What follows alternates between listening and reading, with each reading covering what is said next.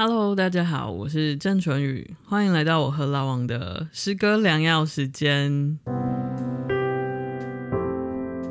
好的，我们要来大肆庆祝我们的老王终于取得了他的博士学位，Congratulations，王博士，王博士，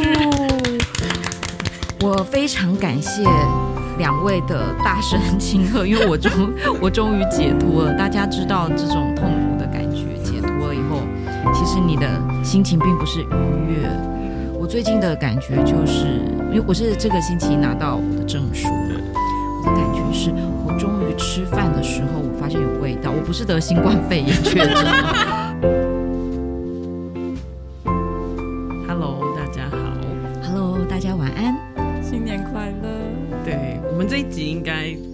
在新年前中后左右。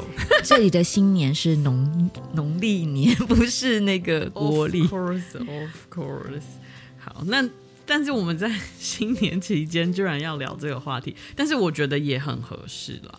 为什么？因为我们今天要聊的这个情况，蛮容易在新年期间发生的。嗯，对，我觉得好像每次快要到农历的新年，在报章媒体就会陆续出现，这段时间你要如何跟你的家人应对进退？如果你的家人一直问你说什么时候要生孩子，什么时候要结婚，然后什么再不生，爸妈都老了，然后什么什么的绝子绝孙，什么都出来了。对，所以还有那个什么出租男朋友女朋友那种的，对，对吧？所以这个时候我们今天聊的话题可能就会对大家。有一点共鸣跟帮忙吧，对啊，对啊，就是希望可以。如果大家是在农历年听的话，就是如果你现在遭受到这个像子弹般的攻击，希望可以有点帮助。对，然后你要知道你不是孤单的。哦，对，就是至少全台湾两千三百万，大概有十分之一正在遭受暴风雨的攻击。真的，对，我之前就有跟大家说，其实我发现过年前的这一段时间，这一个月。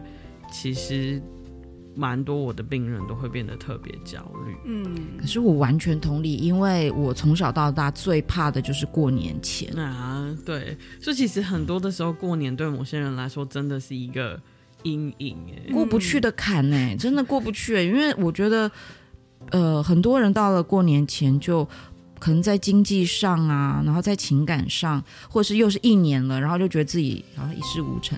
总之就是各种的风暴就会出现，然后我有一点那个创伤后症候群，就是每次快要过年，就小年夜的时候，我的心里已经开始砰砰跳，因为就是很怕说家里又有谁就是怎么样吵架啊，或是不高兴啊，要离婚啊，要打人啊，要干嘛？对，哇，焦虑，很很。那不知道过年对大家来说是什么样的一个节日？汪，你觉得呢？你对你来说？我也是啊，就是我很害怕过年，就是其实任何的有两个 PTSD 的人，任何的年就是什么中秋啊、端午、过年，我其实都会非常的紧张。然后我觉得我很 OK 的事情，是因为我的工作通常这些时间都是要上班的，所以我可以逃过一 劫。你可以，你可以排班排在这个时候，对对对，对对？对，就是值班啊，或者是什么小夜大夜，嗯、就是可以排在这些。对，因为我就是因为我我就是会很难去顶嘴的人，然后跟假装是很顺从的一个孩子，所以我很很努力的要逃开这些攻击，就是必须要去找一个事情做，然后那些事情是他们都说好，你就是只能去，因为你很辛苦，你要工作这样子。嗯，像我的话，我也就是过年对我来说是忧喜参半啦。对，就以我我觉得我以前就会比较不自在。对，就是因为那些问题，基本上你刚问那些问题，我都没办法 回答。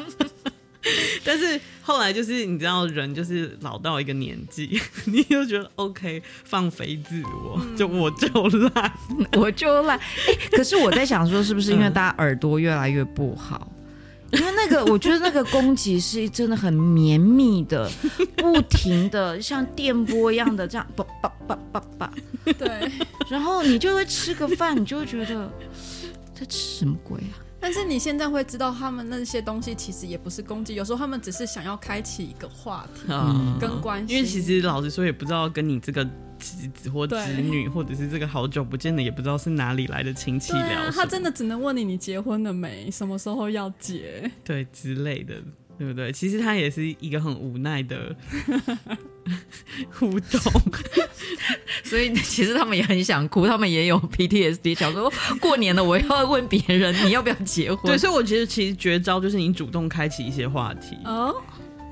哦，对对对对对，就是一些很奇怪的反击方法，对不对？对，对。那我觉得其实像比较良善的亲戚朋友们，就是不是那种很恶意的。我相信大部分的亲戚都没有真的很恶意啦。嗯、那那些人，其实你主动开启一些话题，我觉得其实就可以引导话题。我觉得这真的是一个 给我们一个话题，看好不好？就是说，如果哎，郑医师，那你下面喜准备结婚，我就会说，哎，大家知不知道什么是元宇宙？哦，好困难。你知不知道现在元宇宙可以买很多的？对啊，你知道 NFT 现在可以你自自己在平台上上架。对啊，你知道你只要随便画一幅画，你就可以赚几千万呢、欸。你们难道都不知道吗？我的天哪！然后赶快嘲笑别人，好厉害！你是用这招？欸、我就是很厉害啊！这招可以吗？这招可以，可以，可以。对，所以我觉得大家应该要趁现在赶快吸取一些元宇宙的知识。就是一些你的亲戚朋友可能比较不知道的东西，然后又蛮耸动，然后新山色，嗯，然后就可以分享，嗯、那我就可以带，我觉得这样就可以成功的带领那个主题。嗯，可是我觉得长辈的绝招就是不管你讲什么，他都可以绕回去讲他想要讲的、欸。所以你就是你就是要准备好几个，对啊，元宇宙讲不完就要讲别的。我以前就是会攻击回去，就是。我开始学会怎么反击的时候，我就会开始攻击。可是你这个攻击是，比如说，就是我阿姨就会问说：“哎、欸，你什么时候要结婚？你你爸妈年纪又那么大，你应该赶快结婚生个孩子啊！”那我就会问他说：“你离婚一个人过得还好吗？” 这个攻击，然后他就闭嘴。可是我现在会觉得有点罪恶感，就是我不应该这样伤害他了。对呀、啊，这个攻击我会被我妈扒头哎！如果我这样攻击 我被打。我我一直有在反省这件事情。我觉得还是用元宇宙好，各位大家赶快看一下元宇宙的东西，比较温和，对不对？对对，对我觉得这样比较温。哎，还是我们这集要改成如何过好年，也不错。我觉得好像这个对大家比较受用，对不对？嗯，因为我们都还没有讲到主题，赶快讲主题，快点。好，我觉得在开始主题之前，我觉得就是老王可以先念这首第一首诗，因为我觉得这个完全就是符合我们今天要讲的东西，对不对？好，我今天要念的这首诗其实是高中的时候看的时候非常感动。但是到了 四十岁再看到这首诗，要吓死我了，非常恐怖，非常恐怖。所以大家帮我呃，就是评断一下，为什么我在十七、十八岁的时候会非常感动，但是到四十岁的时候会毛骨悚然？到底发生了什么事？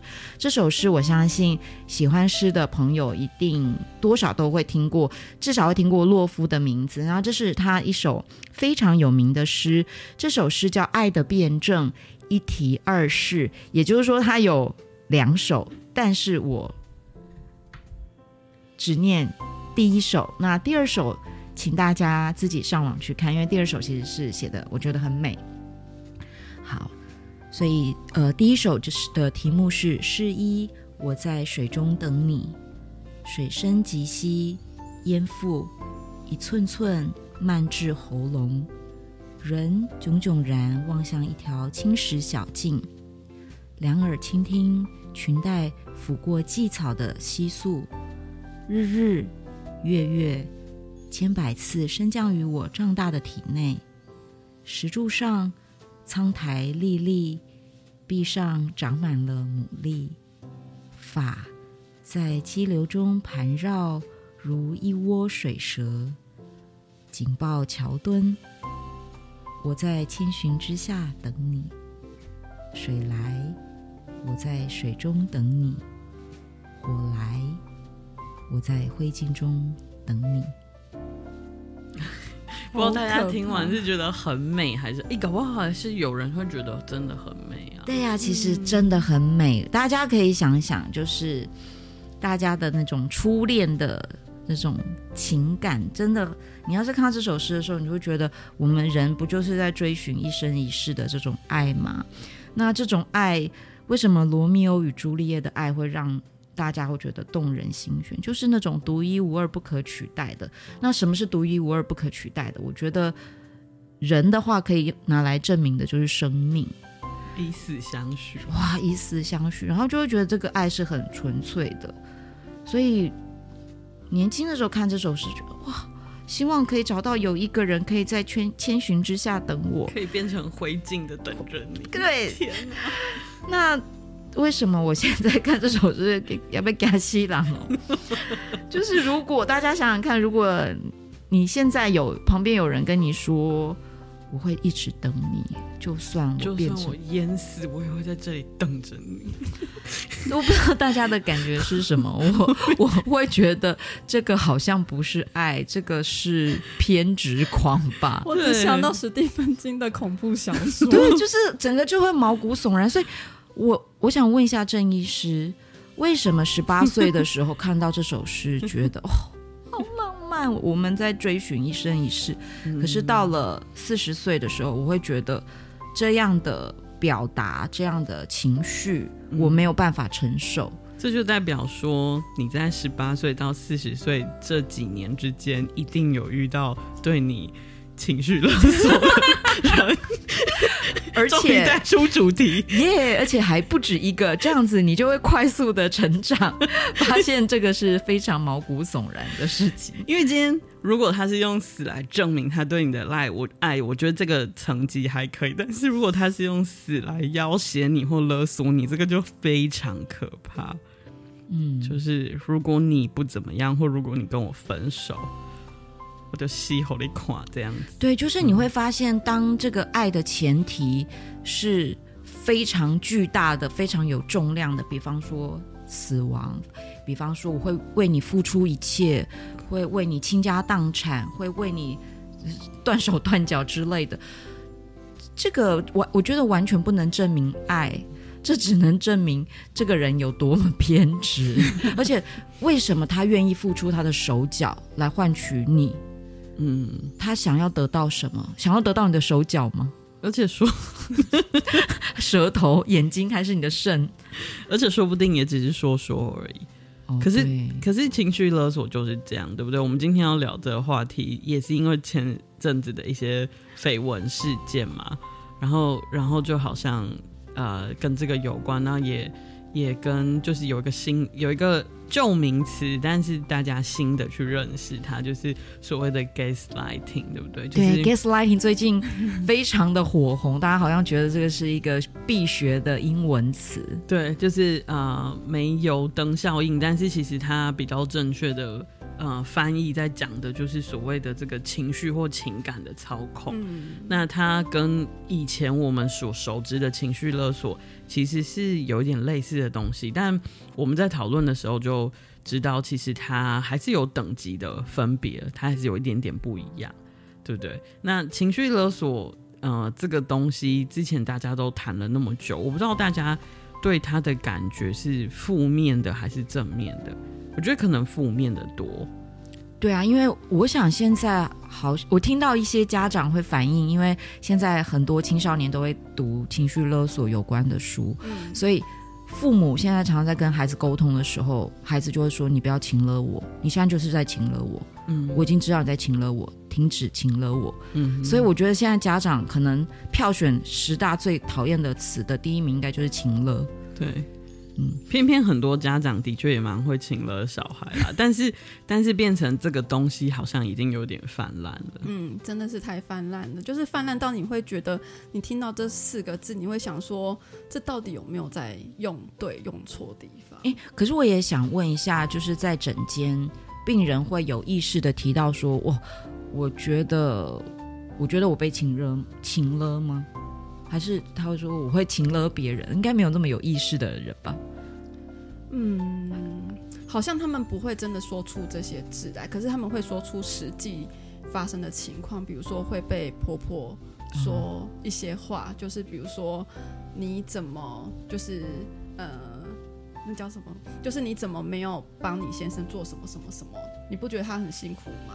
或是要是你没怎么样的话，你就这个家就会怎么样怎么样怎么样。对对对，就是用这样子的方式，然后等于是他就会诉苦，大部分是用诉苦的方式去。我觉得我们应该要整理一下情勒句型，因为我觉得它是有一个普遍的一个说法的，嗯、对不对？对。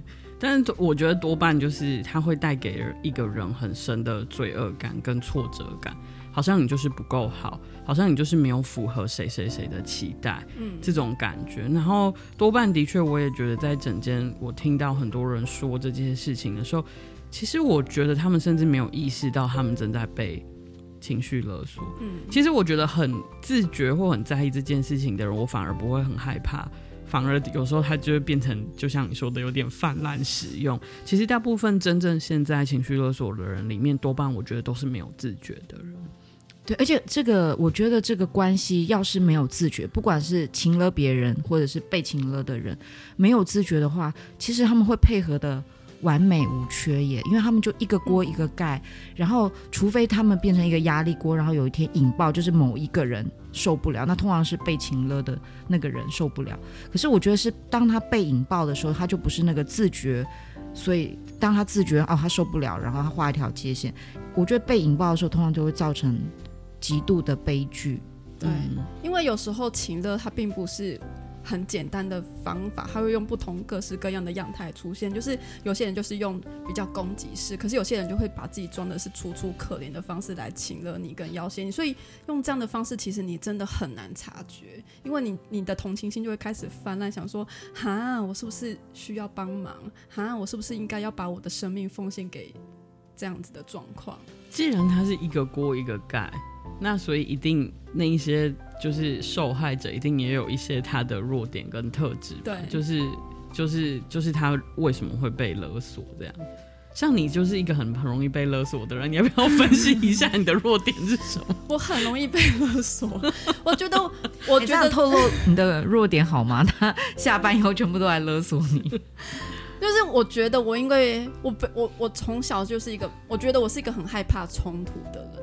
嗯，所以因为我太害怕冲突，所以我大部分的事情我都会同意跟接受，或者就是我就是闭上嘴，然后就做这件事情就对了。嗯，对，所以我觉得我会那那么容易被勒索，就是因为我比较胆怯一点点。嗯嗯，或者就是说你你比较害怕让别人伤心，是不是？对，就是我也很害怕伤对方的心。然后很害怕对方难过，然后开始给自己设立很多很多的勒索，就我会在反勒索我自己。什么意思？就是其实也许对方并没有那么强烈的表达意愿，但是我会给自己非常非常多的责任感跟罪恶感。比如说，啊，我是不是这样做，他其实就是会很伤心。算了啦，还是我怎么做就好。连别人都还没有开始勒索，然后他就自己 这样。很辛苦，杨慧，你还好吗？我现在活过来，活过来了。为什么你活过来？因为我会觉得我我我已经四十岁了，就是我也觉得你要放飞自我，对，要放耍耍气，我就烂这样子。哎，那我想要问一下，就是身为就是很了解别人情绪的郑医师，其实没有了。嗯哦、呃，那既然你。你应该比别人有一多一点的情绪勒索的自觉，不管是被勒索还是情勒别人。那你有这个意识，你会减少自己做这样的行为吗？嗯，其实我就是我们在说要讨论这个话题的时候，我那时候就跟王慧说啊，怎么办？我都是情绪勒索别人的人，我好像没有资格讨论这个话题。可是我真的很想知道，就是。嗯你在情勒别人的时候，你的意识是什么？嗯，然后就是、啊、这个，就是我们刚刚在讲说，其实情勒也是有正面、负面的一面啦。其实我我基本上我在情勒别人的时候，我自觉性蛮强的，我会知道我这么做是一个手段。其实基本上我也会很坦诚，让对方知道。我现在在请了你，这是我一个手段。我在求饶，我在恳求，我在祈求。只是我不会说我求你，我会说啊，我觉得我很可怜，我觉得我怎么样，我觉得我哪里怎么了，你可不可以帮我？或者是就是我会比较大胆，或者是比较袒露的说出我的需求，但是我就会很坦诚的运用情乐这个手段。就是我我觉得其实反而这样子的时候，它就是一个沟通的方式。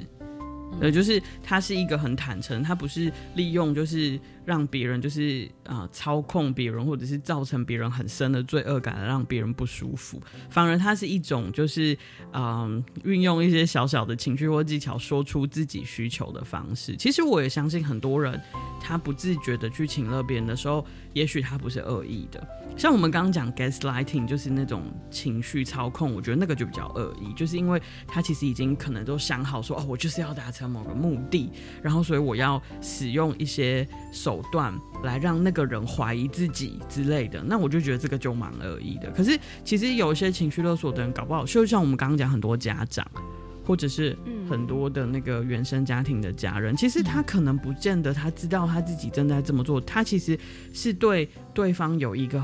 需求，可是他又不好意思说，他又觉得拍谁。对，所以一般的情绪勒索，所以我们感受到大部分是因为爱跟很在意这份关系。嗯，对，它就是发生在亲密关系中，对，对不对？嗯嗯。那所以这样子这样子说来，其实我们在亲密关系中，不管是伴侣或者是跟家人，我们总是隐隐隐让或是退让，其实没有不好吧？我觉得没有不好。对啊，那这个跟情勒有什么分别？哎，刚刚淳于不是在说呃正面跟负面的，那可能现在大家在坊间听到的都是很负面的。嗯，我我想就说情了就是不好，对，情了就是不好。可是刚刚淳于提到了，呃，你说服别人去相信一件事情、嗯、或做到一件事情，你可以给他扣一个帽子，说这个是情了。嗯，但是大家不要忘记，大家人跟人之间的沟通，原来的目的是什么？人跟人之间的沟通，不就是要说服，或者是大家要达成一个共识吗？嗯，那当然就是是情乐的话，当然就是希望你要完全按照我的方式做嘛。可是我觉得这个就是有的时候其实是一个程度上的分别，因为不是每一个人的沟通技巧都很好嘛。大家思考一下自己家的长辈，他其实就是很，他就是有那个需求，然后他可能就会用一个比较。迂回的迂回或一个比较错误的表达方式，嗯，所以我觉得，呃，作为人子的我们，有的时候可能不要，只要听到长辈说的话，就会把它过度了，对不对？对，把它诠释为情了，嗯，因为我觉得人跟人之间本来就是要沟通，那然后大部分的沟通，人都是自私的，都是需要达到。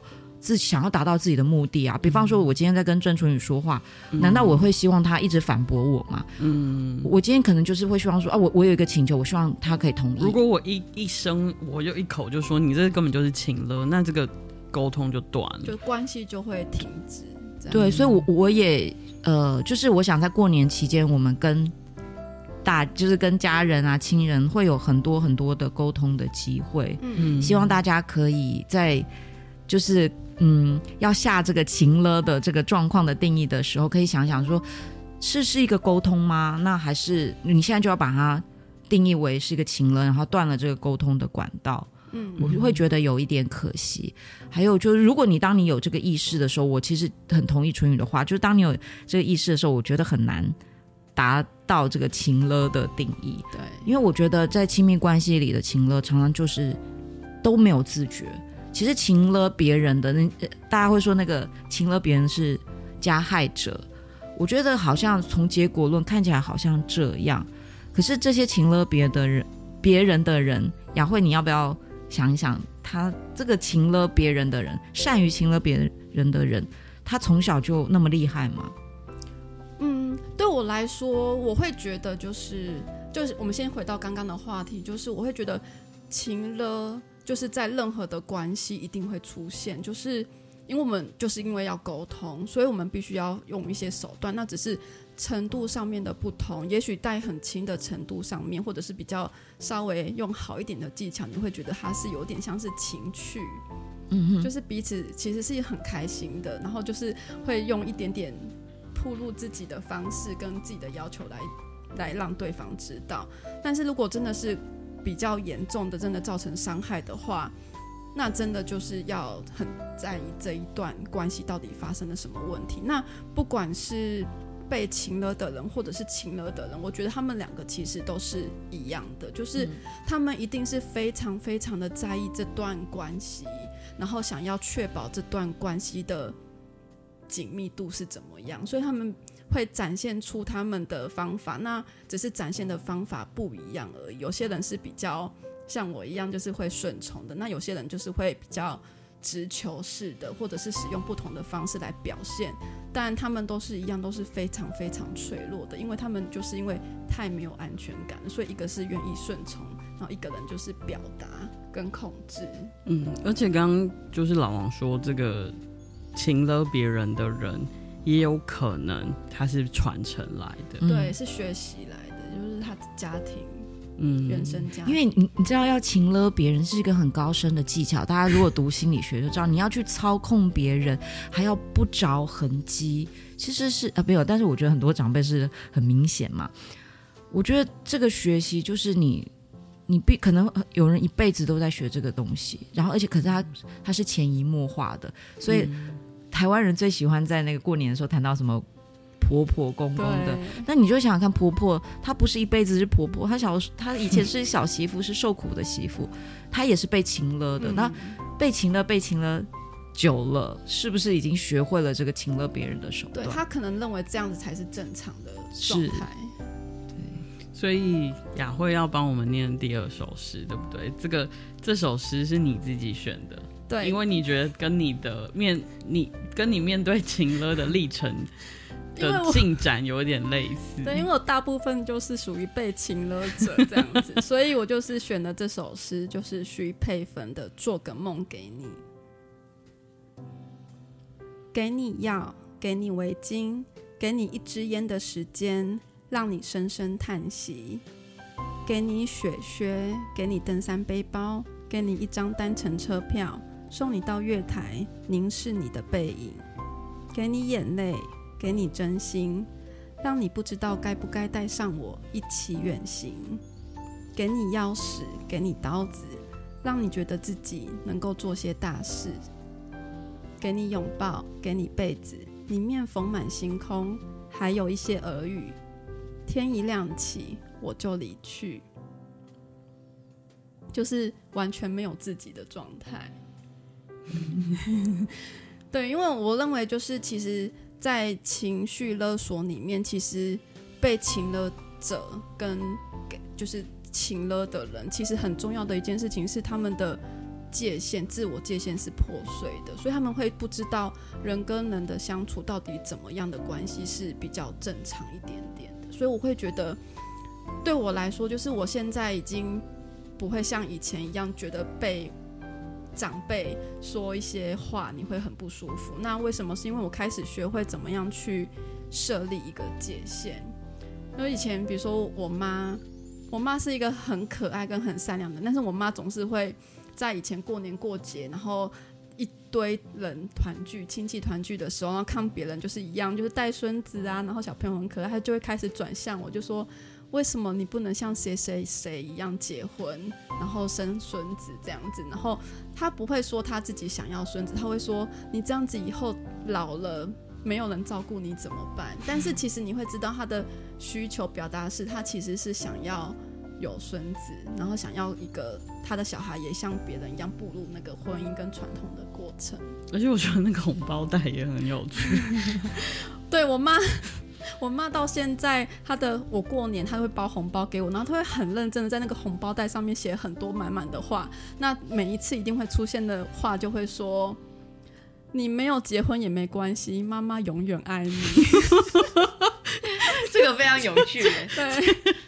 然后我以前就会因为这样子的状态会觉得很不舒服，就会为什么你一直不停的在压迫我好，好像你让他一直很失望这样子。对，然后我就会开始有很多的愧疚，愧疚到我会很害怕回家。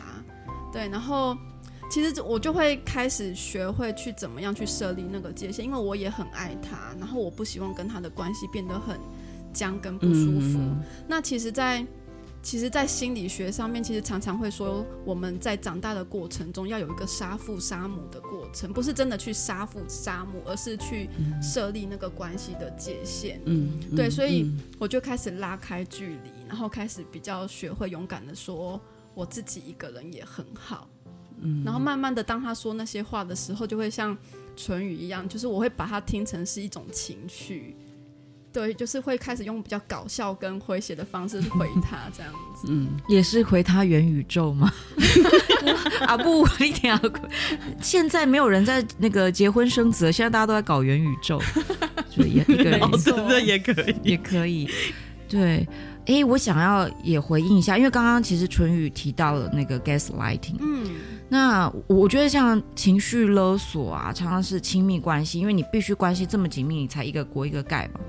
那我就觉得，可是现在其实有的时候并不是亲亲密关系的 gaslight，嗯，对，就是不是这个操控，而是我觉得现在在这个社会里面有很多，你可以说他是成功者，或者是怎么说呢？呃，就他这辈子其实都是非常的顺遂，然后他不管是在金钱上，嗯，或者是地位上，就是超级胜利组就对，对，就是人生胜利组。可是我觉得。我观察了，对不起，如果你是人生胜利组组被我讲到的话，不要生气。我觉得很多人之所以是人生胜利组，就是因为他们非常善于做呃 gaslighting 的这样的，嗯，嗯，因为他们知道要怎么操控群众，群众会操控别人来达到自己的目的，嗯。可是你会说这样的人是非常恶意吗？或是？我不知道是不是要这样定义，就是说，也许他们对他他们有一种成功的渴求，嗯，所以这个成功摆在面前的时候，他可以他会觉得这个优先顺序就是成功。所以刚刚大家都在谈这个界限，春宇刚刚也问我，我觉得我自己真的很难回答问题，就是这个界限到底要怎么设立？我会觉得，如果一个人没有自己的核心价值，没有自己的优先顺序。你就很容易被别人，就是去做任何的情感操控，嗯嗯，因为那个你知道，那个那些强大的人，他们有非常强大的优先顺序，他们的优先顺序，我现在就可以告诉你，就是我要成功，嗯，你前面不要给我挡什么，你前面挡什么我都会拿掉，嗯，然后或者是前面挡的任何石头，我也会去 gaslight 别人，叫别人去帮我拿掉，你要秦始皇，嗯，主场。所以就是连自己的儿子都可以杀掉啊！对啊，假设这个儿子会威胁到我的话，所以我觉得大家可以在这个新年要怎么讲这么沉重，沉重。可是我我觉得这个也蛮有建设性的，就是大家去思考一下，在新年大家都会想什么新年新希望嘛？嗯、大家可以想想看，你自己这一年你的核心价值是什么？你的优先顺序是什么？我就因为刚刚那个雅慧在讲她自己，她在反省自己是一个被情勒者，因为淳宇也是常常说我也是很容易被情绪勒索，但是我自己回想我的年轻的历程，就是很容易，嗯，然后我非常容易被成功人士吸引，就是我很容易接受他们的精神暗示跟操控，对，嗯，所以我很容易去作为那个秦始皇去盖万里长城的人，就是他只要给我一个呃愿景。然后我就会去想象说，呃，我可以达到像这个成功人士一样的高度，所以我就会愿意去做。可是我觉得是因为我真的没有核心，就是在年轻的时候我还没有找到我的核心价值，所以别人有一个愿景的时候，他你知道直销这个很厉害，就是像这种直销的愿景，嗯嗯、你就会被操控。嗯，可是。当你今年去想一想，你的优先顺序是什么？有什么是不可动摇的？所以，即便是今天有一个成功人士，或是你的亲密爱人，他要操控你的时候，你的那个底线就是你的边境，他不能动摇你的核心价值。对，所以一旦动到了，不好意思，那你只好就是另请高明。嗯，我觉得唯有这样，这个就是界限，对不对？这个界限会其实是比较清楚的，可是这个界限就会因人而异，因为。每一个人的核心价值不一样，嗯，就像跟春雨就说，有些人对有些人来说，结婚生子是他的核心价值，嗯，那有的人不是，有的人是成功，有的人是，就每一个人很不一样，嗯，对。但我就是觉得，我觉得我们都要很老实说，真的要很小心一件事情，就是。不要总是觉得好像你一定有一个东西，你一定非要不可。嗯，我觉得当你有这样念头的时候，你就非常容易陷入一个这样的状态。你你其实很容易去请了别人，你也很容易变成受害者。嗯、因为当你觉得你有一个东西非要不可，你一定得要的时候，别人就是了解你的人，或这就是你的弱点啊。对，所以所以你你嗯你如果不做什么，我就我就让你得不到那个东西。那通常我们要的东西，如果你我们很想要某一个东西，有的时候其实我们都是要靠别人来成全，就是那种目的性。那比如说你真的很想要结婚生子，好啊，你不怎么样，那我就离开你，对，或者我就把你的小孩带走。嗯，我就我就让你没有这段关系，我就让你婚姻破灭，我就让你形象毁灭。那这个就这个其实也也有点恐怖，对不对？对，所以我想说的核心价值是英文可能会我们会说 terminal value，就是它是一个终极价值，它并不是建立在必须要跟别人一起搭配的。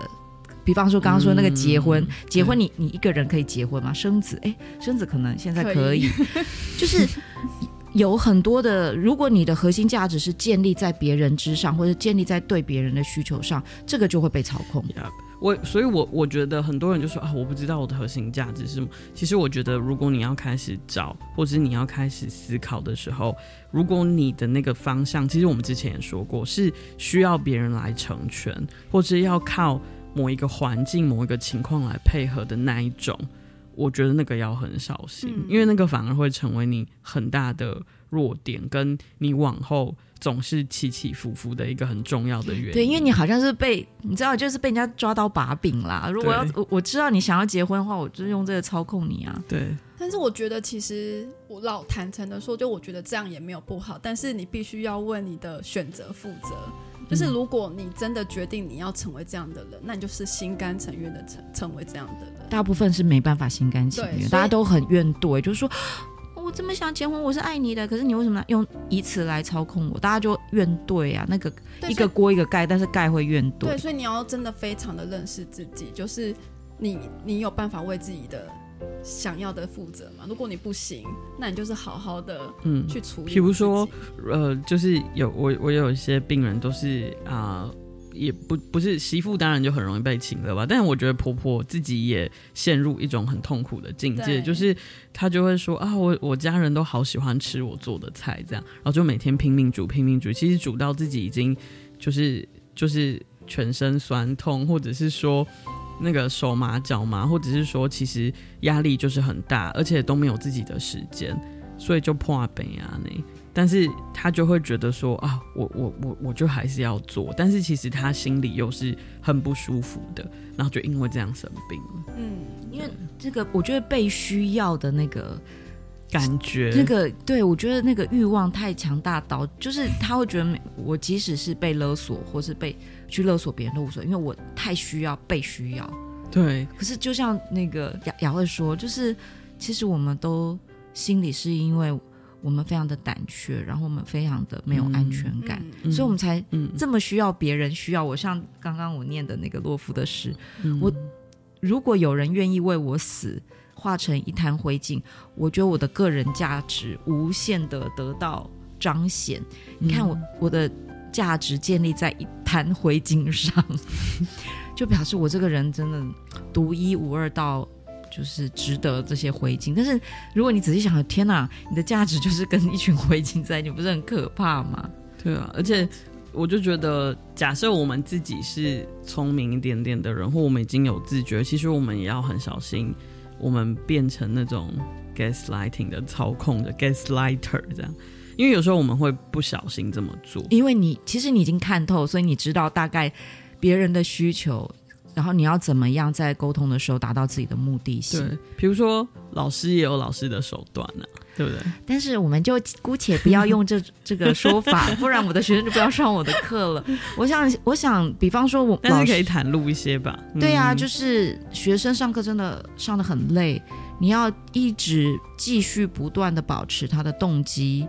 你必须要有一些手段，在沟通的时候让他觉得一直正向的增强，嗯，所以他就会觉得在这堂课我一直可以学到东西，可能其实没有，但是就是要让他一直觉得有这个。但是但是这个很重要啊，就是就是学习的过程其实都是非常苦闷的啊，嗯，对，所以我觉得你把这个行为，这个操控的行为放在比较正向的方面，它其实是一个正向的增强，嗯，但是大部分的。Gaslighting 其实都是个悲剧啦，就是因为到最后就会变成不可收拾的境地。比方说，像我们现在看这些社会新闻，都哪一个不是闹得不可开交？嗯，对不对？对，但是因为通常就是那个目的就不是良善的目的嘛，可能就是为了要争得。财产啊，争得什么啊，或争得对方的某一些东西，你要的东西来成全自己。然后那个时候其实是没有完完全没有顾虑对方的立场跟感受，或者是对方的状态的，那就是比较恶意的。像其实我们在看诊的过程中，医病关系，我们有的时候也会稍微就像你说的，要有一些些方法。比如说有些病人他很不喜欢吃药。那他在讨价还价的时候，以前年轻的时候就会想说啊，就要劝病人啊，这样子。那现在就会有一个方法，就是诶、欸，这样子病人会以后就不吃我 这招，看破看破手脚。不过也是真的，就是我我真的就会很很很很真心的说，那没关系，就不要吃好了。也没有关系，不过真的走到现在，就是有有一段时间了。我觉得你也会觉得，其实一个人需要就是需要，不需要就是不需要。其实也不需要医生来多嘴。但是病人就是很很可爱，就是他通常碰碰到这么豁达医生的时候，他自己反而会很胆怯。医生，我要吃药，我要吃药。我没有，我只是说说而已。怎么？对医生不要生气，不要生气。但其实我完全没有生气，就是就是这样子。这个这个也是也是很有趣，或者是说，呃，有有一些人就是。他就是那种不见棺材不掉泪的人，通常就是小孩带着长辈来，那长辈就是明明就是已经病得很严重，比如说血压就是高得不得了，那或者是身体就已经僵到就是完全都一百一百的在走路，就是死不吃药那种。其实有时候就真的要稍微告诉他一下后遗症跟后果这样子。对，那其实。你你要知道你今天这样做的目的是什么，然后你在这样做的过程里，你要非常在意对方的感受。就是你虽然吓他，或是给他一些正增强、负增强，但是你不能造成对方的不舒服，而且要适可而止。而且你要很清楚你这么做的目的是什么，不然我觉得我们就没有资格觉得自己可以这么做。嗯，没有错，这个很重要。好，春雨，我想问，因为你刚刚就说。关系其实当然，我们的关只要是亲密关系，或是人跟人之间的关系，多少都会有情勒跟被情勒。所以，呃，怎么样会跳脱出这？怎么样是一个比较健康的亲密关系？然后我们要怎么在亲密关系中意识到我现在的这个状况是被情勒或是情勒者？嗯。我觉得是这样哎、其实我走到现在，其实就跟我们之前聊的很多的东西一样。我觉得，假设你今天还没有跳入这样子的状况，比较简单。即便你今天已经在这个状况里了，我觉得你怎么样，你还是要想办法把所有的眼光跟注意力收回到自己的身上先。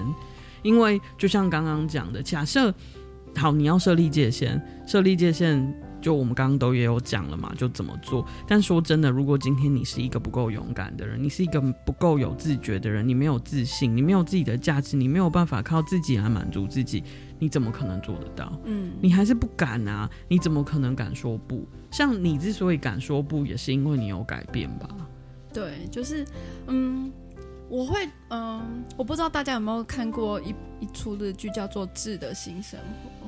就是他是他就是因为日本非常的善于阅读空气，所以他们互相通常都很容易是被情勒者或是情勒者。那《知的新生活》她就是呃就是一个女女主角，然后她就是很容易很容易被情勒的，所以她的男朋友即使对她非常的好，但她男朋友的对她的好是有目的的好。就是说，哎，如果你对我怎么样，我会再给你更多。他是那种欲擒故纵型的，所以他会有一点点，就是比较 gaslighter 吧。对，他会陷入在那样的情境里面，一直只直直到他有一次就是恐慌症发作晕倒，然后那一次晕倒之后，他就发现他的生活真的是太紧绷了，因为他会因为这样子必须很在意人跟人之间的关系，去顺从很多的事情，因为比比。即使我们在工作，也常常会碰到，比如说我我帮你这么多，那你这次为什么不帮我？你帮我加班吗？或者是你帮我做什么吗？我们是朋友，就会用这种关系的方式去勒索你，然后你就只好顺从的去做。那这样长期之下，我会觉得多多少少，如果你是不愿意的，你一定会有很多的忍耐在心里面，那你会产生一些心理或者是身体的不舒服。我觉得这个征兆你就要很注意，我是不是因为这个原因导致的？所以你会发现，嗯，对。所以回应刚刚老王说的，就是在亲密关系中，终究我们如果可以怎么做会比较好。我来念这个，就是我们的最后一首诗。是孙子平的《无预警黑夜》。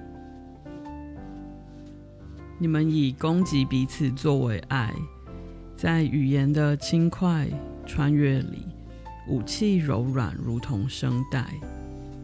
这城市无望败坏，已经无法再搭建与修改。随即是感恩的庆典，卸下渐渐长成的刺与刀刃。卑微、害羞的鞠躬。有一人曾清楚看出对方脆弱，并手下留情。无预警黑夜里，你们交出手上最后一张履历，褪去衣物，在去暗的街道亲密合照。我觉得这样就是一个很棒的历程，就是。从一刚开始，可能我们有很多的防卫或者是需求，没办法非常好的表达，这个之中就会很很有很多的拉锯或攻击。嗯，像他说声武器柔软如同声带，其实声带我们说出的话，有的时候就是让人最崩溃的东西，就是让你有很有罪恶感，或让你觉得很窒息。对，但是这个过程到最后，慢慢的，其实我们变成理解，变成是害羞的鞠躬，就是你知道你自己有需求，你可以接受自己其实有祈求、害羞跟卑微的一面，你不会很害怕。有人就是我想要，可是我又很想要威风凛凛的要，嗯，就是就是我要你给我那个东西，可是我又我又觉得我不能没有面子。这种人就会变成很情了，对，他就会又转向用很多其他弯弯曲曲的方法来得到他要。但是如果两个人，我觉得亲密伴，尤其是伴侣，就是能够慢慢的理解对方，而且在对方的面前是能慢慢的变成很赤裸、褪去衣物的坦诚相见，然后理解自己，也理解对方，然后。就是就像我刚刚举一个很很有趣，我要讲一个我阿妈的例子，就是我在想情勒的时候，我就发现针对我阿妈跟我的关系，我觉得阿妈对我是很赤裸裸的。比如说我以前回去看他，就是说啊，你头毛那个哈对啦，就卖怎样就，就是他不会说哦，你这样阿妈好伤心，他就会直接说你这样很丑，你要留长。虽然我也没有留长，就是我会发现他的那种直接反而就是很直接，很赤裸。或者是他总是觉得我的虎牙需要矫正，这样，就老人家就是这样，他就会说啊，你这个要去矫正，怎样怎样的什么的，你这样会漏财什么的，就是他就会这样子跟你讲，很直接的说，他不会说啊，你这样阿妈很伤心什么什么之类的之类的，我就会觉得他很赤裸这样对我，反而我觉得我觉得很坦然，我觉得很好。那我到后来我就会直接跟他讲，就是我想要短头发，我觉得这样比较是我自己的样子，我喜欢这样。我就说你也喜欢嘛，这样就是你你就可以反而很直接的。可是你有跟阿妈谈元宇宙？那时候应该还没有元宇宙。想说嗯，转移焦点，就是就是，然后你告诉他你剪短头发的一些好处，或者是你真的很喜欢这样。其实我觉得就很直接的跟对方坦诚赤裸，我觉得其实没有不好，反而有的时候就不需要经历这些曲曲折折，而且你也不用利用。勒索或者是操控这些手段，但我觉得当然啦，说真的，这就是要两个人都很成熟啦。嗯，所以呃，当然我们从自己开始改变，所以当然就是我这就其实很多人也会建议嘛，如果对方真的是一个很幼稚或者是很可怕的勒索者，有的时候还是要适时的逃开，这个是没有错。但是当然我们现在说的这些都是建立在我们还是希望跟对方是。保持这个关系，尤其是原生家庭嘛，其实你永远逃不开你的家人，那只有慢慢的朝这个方向前进喽。我觉得除了就是可能要就是认识自己之外，我觉得另外一个重点就是我回应到刚开始就是老王念的第一首诗，为什么我们十七岁的那时候跟四十岁在读洛夫的诗会不一样的原因，是因为十七岁的时候我们的对于生活、生命的价值就是爱情是最大的，但是其实到四十岁，其实。我们会发现，其实自我的价值会有不同。比如说，我们在工作上面的成就感，我们在其他部分的成就感，不是只有爱情为大。所以，我会觉得我们要学会去找到自己的价值，把自己稍微壮大。因为当你的自己的价值壮不大的时候，你就会不停的在意这个关系有没有问题，那你就会陷入在这个关系里面，嗯，而没有其他的东西在。诶，那你觉得你是怎么壮大你自己的价值的？会不会是你前几天分享的那个文学对你的影响很大？也有可能，就是那另外我真的发现我很喜欢工作啦，老板加薪，所以请到往往会真的很划得来。对呀、啊，怎么那么厉害？嗯嗯，就是透过一些方法，像。我觉得汪晚会就是从，我觉得其实阅读跟阅读经典啊、文学这些事情对他的力量很大。嗯、对你自己都不说，我知道我帮你 说，就是其实他有跟我们就是开会的时候分享很多他阅读的历程，其实会感觉出来那个东西给他非常多的力量，跟灌输很多很多的，就是就是价值观，嗯、对，对你影响都是很好。对，就是同样是同理心，比如说我以前会害怕。对方受伤而去顺从，可是我现在的同理心会觉得是，嗯，我们每一个人都是一样的，然后我不会把它放得非常非常的大，把我自己放得非常的小，我会觉得那个同理心应该是每个人都是一样大的，就是你，所以包括我也很爱我自己这样子。对啊，所以我觉得啊，你看一我们两个都是被情勒大师嘛，我觉得被情勒大师当他有觉察的时候，他的觉察力其实。会非常非常的惊人，因为你看我们累积那么多被情了，然后我也就会想到，就是我以前就是再来说一下我的十七岁，就是年轻的时候，我真的非常需要别人肯定我，所以我觉得就是被如果只要有人抓到这个把柄。他真的可以对我尽情的情了，好可惜哟、哦！哎，那时候没有抓到，是不是？对 对，现在也不行，现在不行了。现在你知道不不能跟我借钱。变老女人，现在变老女人，就是我只只能是我情了你，不能是你情了我。你讲给自己听的，是不是？赶快提醒自己，害怕。就是我，我如果现在听的听众是比较年轻的年轻人，我真的很想跟你们分享我。想告诉你们，如果如果你有一点点完美主义，或者是你总是很怕别人失望，你很怕别人因为对你感到失望，然后你就失去了自己的价值。我告诉你，这种事情有一就有二，有二就有三，你会发现你永远满不满足不了。对，然后然后可是你开始让一个人失望以后。嗯你就会发现，其实让别人失望蛮容易的，其实没有你想的那么难。真的，我觉得要跨那个勇敢，就是包括你让别人失望一次，你就会发现其实是 OK 的，也没关系，其实是 OK 的。而且那个人失望以后，他其实也不会怎么样，就是这个世界不会坍塌，然后这世界会就像雅慧说的，其实有很多的面向，就算塌了一边。其实你的生命有很多的面向，还是帮你支撑了你的帐篷。你不会整个帐篷都塌下来，除非你的帐篷就只有靠爱情啊，或者某工作某一个点在支撑。那我就觉得很 sorry。可是如果你的生活的面向是很丰富的。有一个点塌了，有一根柱子塌了，无所谓啊。那个人失望，那、嗯、那个人要走啊，你走吧，嗯、因为别人也可以进来，嗯、或是别的宠物也可以进来，别的书也可以进来。生活其实是很丰富的.所以希望就是大家在欢乐的过年当中，如果有各种就是与长辈、亲人、爱人交际上的困难，可以仔细的去思考一下。嗯、对啊，而且。就是你们都把我说的那么坏，好像我都没有被别人亲了的历程。其实 没有嘛。其实我有的时候也是，就是我觉得人都是这样，都会有这一面，就是比较低自信、低自尊的一面，跟啊、呃，其实觉得自己很失败的时候。对，其实我之前也是这样子的。然后我也觉得我在因为这样子，其实我觉得是我自己因为这样子，呃，就很容易陷在那种扭曲的关系里。但其实是因为。我对我自己不满意，其实我会这样觉得，我觉得不是别人的错，我觉得并不是真的有人对我使出什么情勒招数，但是你自己会掉入那个陷阱，的确就是因为你总是没有看清楚你自己走的路跟每一步。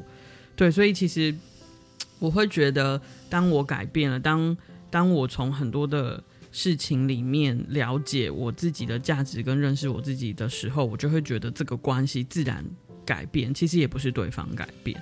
然后我觉得，就像我们上次有讨论大亨小传，我跟然后有讨论，其实就是啊、呃，不要就是我们刚刚一直讲，不要总是觉得你你的眼中的那个苹果就只有那一个，就是最珍贵的东西，不是永远就是只有那个东西，你一定非追到不可。其实有的时候是因为你根本没看见其他的东西。嗯，对，当你可以这样子去。面对你的人生，你就会发现你没有什么好失去的时候，其实你根本不可能被人家请了。就算你遇到多可怕的 gaslighter，你也绝对他根本对你起不了任何作用。嗯、因为当他试图想要勒索你或操弄你时候，他发现你根本就不在意，他就会失败。嗯，所以假设今天你真的遇到了，或者你在你的关逃不出的关系中。我觉得就是就是真的变成这样的时候，我觉得其实最猛的就是方法放大绝，对不对？对，就是我就懒，就是就是我的意思就是你你你就不你就是真的不在意，而且你你你有别的好东西可以拿或可以看，或者是别的好东西是可以满足你自己的，你就自然我觉得你你会好很多。所以新年新希望就是要送大家，我就烂。大家现在应该是躺着在听吧，所以大家我们就一起躺平。好，就抱着我就烂的态度来迎接新的一年。其实我觉得挺好的，对不对？对。好，祝福大家有个美好的夜晚，大家一起躺平吧。晚安，晚安，晚安。